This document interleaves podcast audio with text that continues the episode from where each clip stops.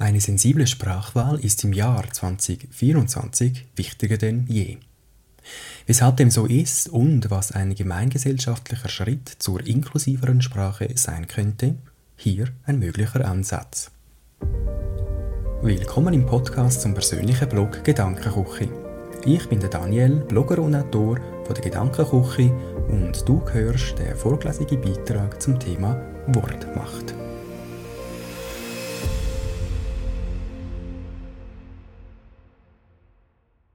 Als Autor der Gedankenküche bin ich mir der Sprach- und Wortmacht sehr bewusst. Worte können verletzen, Emotionen auslösen, erzürnen, beleidigen, ausschließen und genauso einschließen. Nun debattiert gefühlt die halbe Schweiz darüber, wie der vermeintlich richtige Sprachgebrauch aussehen soll. In der Stadt Zürich soll dies mit der Initiative Tschüss Genderstern nun gar mittels Volksabstimmung entschieden werden. Die Initiative verlangt, dass in der Gemeindeordnung festgehalten wird, dass die Stadt eine klare, verständliche und lesbare Sprache verwendet und daher in den Dokumenten auf Sonderzeichen verzichtet wird. Der positive Aspekt dieser Debatte erachte ich darin, dass in der breiten Öffentlichkeit über Sprache verhandelt wird. Dabei kennen wir das aus dem Englischen importierte Wort gendern erst seit kurzem. Und es hat auch erst seit kurzem einen Platz in Duden. Die Sprache hat sich schon immer verändert und wird sich weiter verändern, anpassen an die gesellschaftlichen Strukturen und deren Vielfalt. Gendern nüchtern betrachtet bedeutet im Grundsatz, dass beim Sprechen und Schreiben Formulierungen gewählt werden, die alle biologischen wie auch sozialen Geschlechter bzw. Geschlechtsidentitäten einbeziehen. Weiblich, männlich, intergeschlechtlich, trans, nicht-binär und viele mehr. Nun mögen einige bereits wegklicken. Schade, denn das Wort gendern löst leider bei einigen ein Gefühl des Unbehagens aus. Ich bin jedoch der Meinung, dass sich Sprache weiterentwickeln soll, darf und muss. So habe ich für mich entschieden, dass meine Texte geschlechtergerecht verfasst werden. Und auch dies ganz nüchtern betrachtet heißt nichts anderes, als dass alle handelnden Personen in einem Text sichtbar gemacht werden. Geschlechtergerecht bedeutet kurz gefasst, alle als gleichwertig darzustellen. Meiner Ansicht nach ist dies, also das gleichwertige Behandeln aller handelnden Personen, ein unumstrittener Punkt.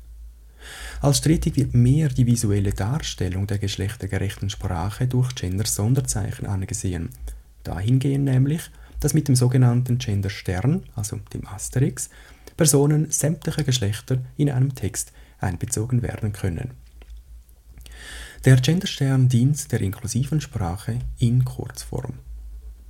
Und doch möchte ich etwas an dieser Stelle nicht unerwähnt lassen nämlich die Tatsache, dass der Asterix beispielsweise in Werbekampagnen nicht immer korrekt eingesetzt wird. Meist liegt dies an einer gut gemeinten Kommunikation, was positiv zu werten ist. Nur leider stimmt deren Einsatz nicht mit dem überein, wie es eigentlich vorgesehen wäre.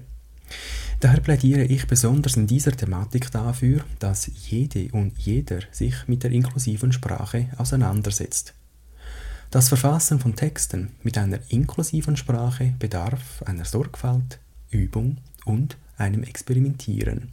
Neugier und Mut sind gefragt. Auch meine Texte und mein Verständnis für die aus meiner Sicht richtigen Wortwahl entwickelt sich laufend. In diesem Text finden sich nämlich verschiedene Variationen von geschlechtergerechter Sprache, wie höchstwahrscheinlich aufmerksame Hörerinnen und Hörer bemerkt haben. Als Sonderzeichen nutze ich in Fällen, in denen zur einfacheren Verständlichkeit und dem Lesefluss dienlich, den Doppelpunkt. Genau diese geschriebene Vielfalt macht für mich einen Text aus, nebst dem natürlich der Inhalt relevant ist. Die ganze Sprachdebatte erinnert mich an ein Pendel. Die eine Seite fordert die sofortige Umsetzung der inklusiven Sprache, überfordert dabei einen Teil der Gesellschaft. Die andere Seite banalisiert die, die Debatte und stempelt dies als Gender Gaga ab. Wie erwähnt, Die Debatte ist grundsätzlich wichtig und gut. Das Pendel schlägt jedoch meiner Meinung nach in dieser Diskussion zu stark aus. Es wäre für eine wertvolle und konstruktive Gesprächskultur sinnvoller, wenn das Pendel näher in die Mitte zum Ruhen kommt. Etwas mehr Ruhe täte der ganzen Debatte gut. Dass die Wortwahl jedoch entscheidend im Aufbrechen von klassischen Rollenbildern ist, ist nicht nur nachvollziehbar, sondern erwiesen. Worte prägen unser Denken. Beim Denken entstehen Bilder, Bilder, die sich im Gedächtnis festsetzen. Und damit werden teils irrtümlich falsch geprägte Bilder abgespeichert und zementiert. Das generische Maskulin, das hier angesprochen wird, verharrt damit im Sprachgebrauch. Dieses besagt in der Linguistik, dass wenn beispielsweise 99 Chorsängerinnen und ein Sänger in einem Chor mitsingen, alle mitwirkenden Personen als Chorsänger bezeichnet werden. Die männliche Form wird hier im allgemeingültigen Sinne gebraucht. Sobald in einer Gruppe von Menschen auch nur ein einziger Mann dabei ist, kann und soll die männliche grammatikalische Form verwendet werden, unabhängig davon, wie viele Frauen im Chor mitsingen.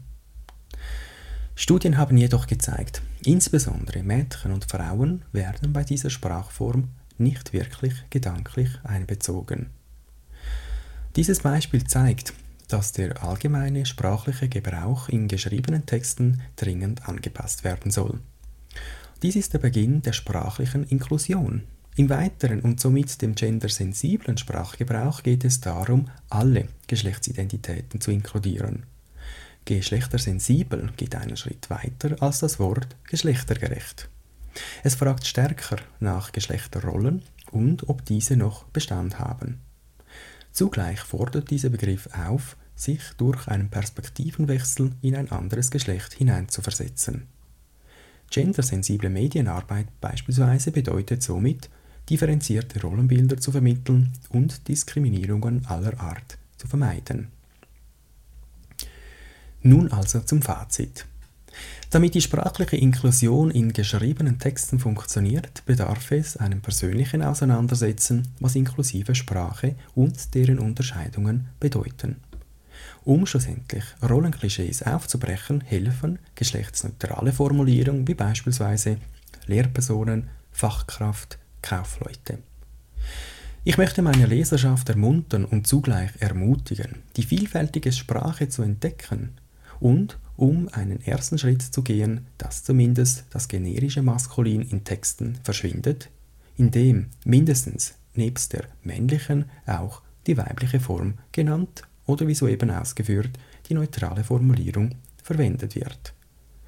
Die geschlechtersensible und somit vollständige inklusive Sprache ist anzustreben, dies vielleicht als zweiter Etappenschritt.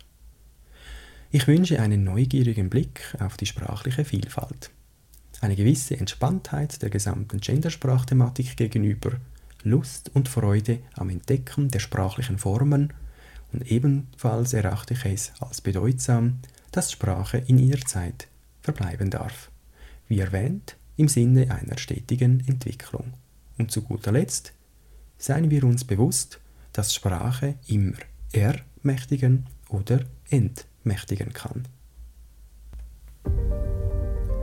Das ist der vorgelesene Beitrag Wortmacht. Möchtest du mehr über uns und Gedankenküche erfahren? Besuch uns auf gedankenküche.ch oder folge unserem Instagram-Kanal. Wir freuen uns, von dir zu hören oder zu lesen.